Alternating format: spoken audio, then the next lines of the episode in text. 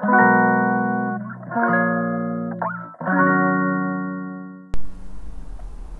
んばんは。ヨガじゃない話倉本奈々子です。えっと今日はね珍しくえレターのお返事をねしようかなと思いました、の、前に放送したあのお洋服屋さんのこうお出口まであのお持ちしますっていうスタイルについてあのなんでやってんだろうみたいな話に多分最後なって題名がねあのお出口までお持ちしますって何みたいな感じの放送にいただいたねレターがありました、えー、10年ぐらい前に宝石屋さんであの働いていてでその方がね働いていてお出口までお持ちしますはないけれども、えー、帰られるまであのずっと見ておくっていうんですかね、うん。えー、そうそうそう。良い接客をすると必ずお客さんは振り返る。でその時にもう一度お客様と目を合わせることができると印象に残るっていう風なきっと教育だったのかな、うん、そうみたいです。で、まあ、ちょっとこれ大丈夫かなって思いつつ目の前のエスカレーターをずっと見てましたって教えてくれた方がいました。ありがとうございました。もうね めちゃめちゃ笑っちゃったんですけどあるあるって感じですよね。えずっと見てるんだけどっていうことないですか？お店の人が。うん。だからもうそんなこと考えちゃうとえ振り返った方がいいのかなとか思って振り返るとかね。あったりとかするじゃないですか。もう早く歩いて行ってあげないとお店の人ずっと見てるからエスカレーターもあエレベーターのボタンとかね閉まるまでこうお辞儀されてるみたいな時あったりするから急いで閉まれっていう感じですごいボタンを押しちゃったりとかするタイプなんですけどね私は。だからねもうこのレター本当に面白くてありがとうございました教えていただいて。やっぱりそういう教育っていうのがあるんですよね少なからず。だからお出口までお持ちしますを知りたい本当に。どういうあのその要は印象に残すんですよみたいな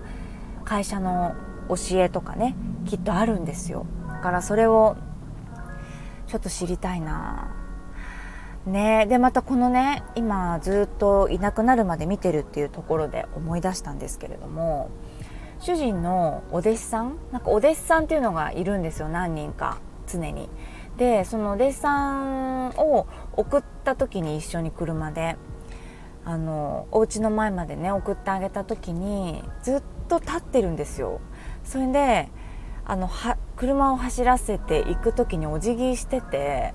「えどういうスタイルでやってんの?」って旦那さんに聞いたんですよ。あのこのお辞儀しろみたいな感じの指導をしてるわけってそしたら「いやしてない」と。でもうホテルマンかって言ってたんですよ。そのアシあのアシスタントさんのこと。僕はそういうの教育してない。だけど彼はもうそういうところがすごく丁寧。師匠に対してみたいなところがある子だったのですごい丁寧だったんですよね。で一時期本当ホテルマンって私呼んじゃってたんですけどそのアシスタントさんのこと陰で。すごいね。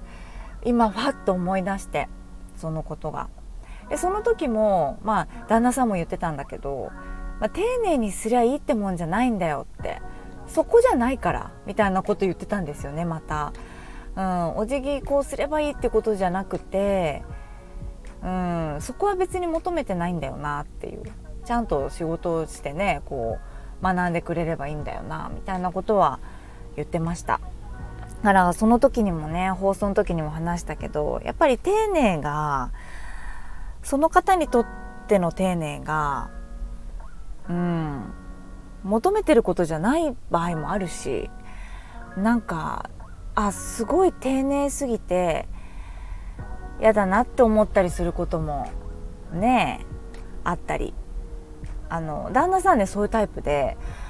あのホテルに行った時にそのブランドのホテルっていうのがなんかまあ同じような接客をねしてくださるんですよ。で私はもう感動していて素晴らしいなってあのやっぱりいい気持ちになるんですよね。もう徹底されていて本当にあのお客様の多分2個3個こう先の行動を見て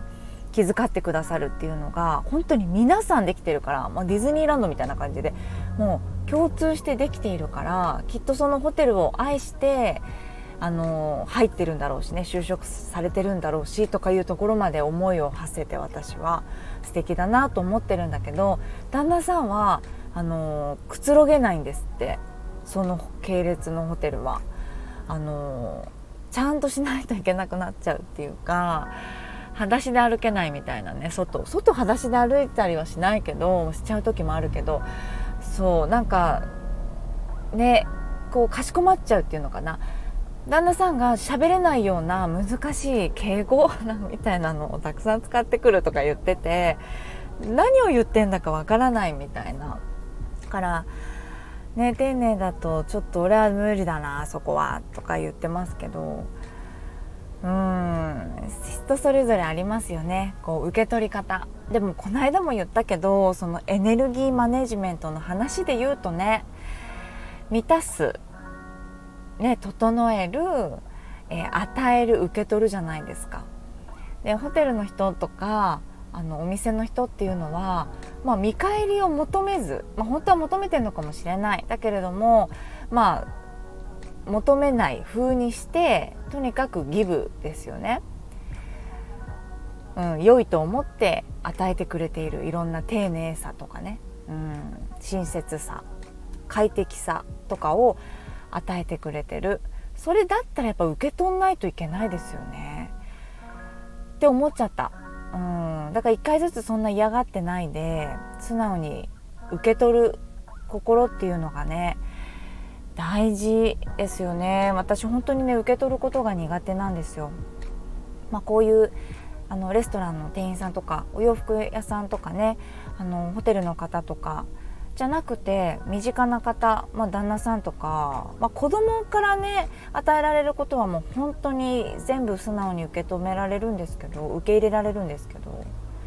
あの旦那さんからもらうものっていうのがうん受け取るのが結構苦手ですね。気持ちだったり物だったりが。それちょっと私のね課題でも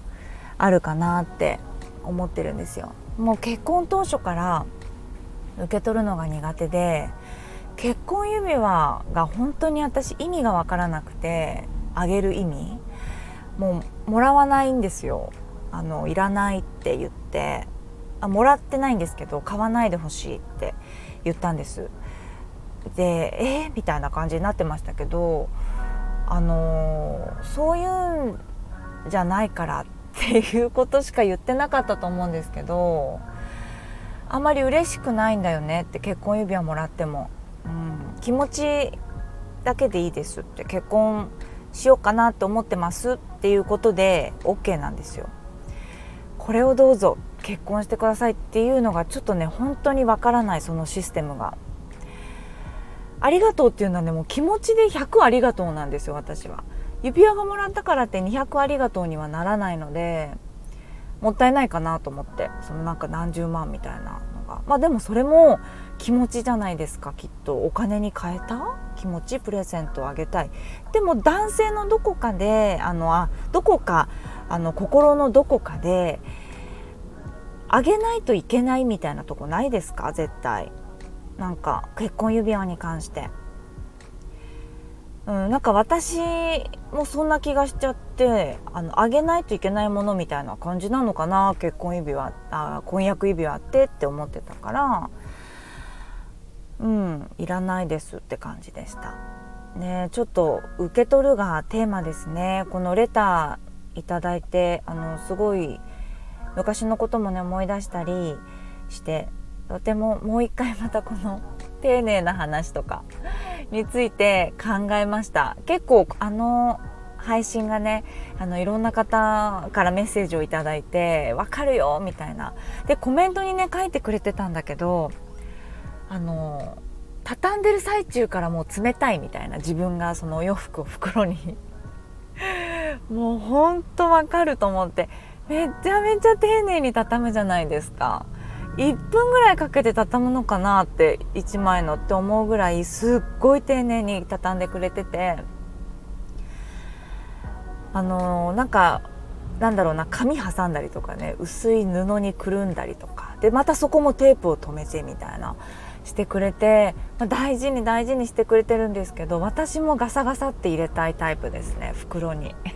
袋いらないですみたいなお洋服なのに。言っちゃう時とかあるしね結構引いてるけど店員さん。でもいらないですね。うん。すごいわかる。だからそのコメントもね面白かったです。ちょっとまだ返せてないけど。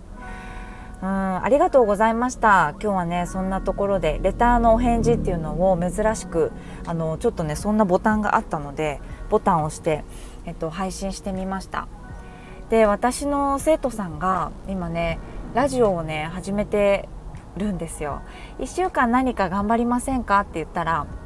えー、ちょっとラジオやってみますって感じの子が2人ぐらいいてあのー、そうやってくれてるんですよね。でもう1人か3人ぐらいか。そう。がすごい楽しくて、あのー、やっぱりこの人の話を聞いてたいなっていう人のラジオがあるとやっぱりいいですね。一日の中でなんか楽しみになるあ配信されたみたいな感じの気持ちがポッてちょっとなるのをあの感じてます。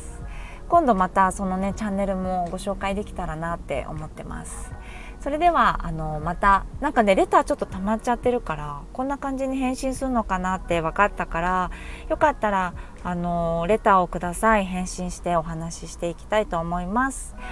えー、それでは聞いていただきありがとうございました。またお会いしましょう。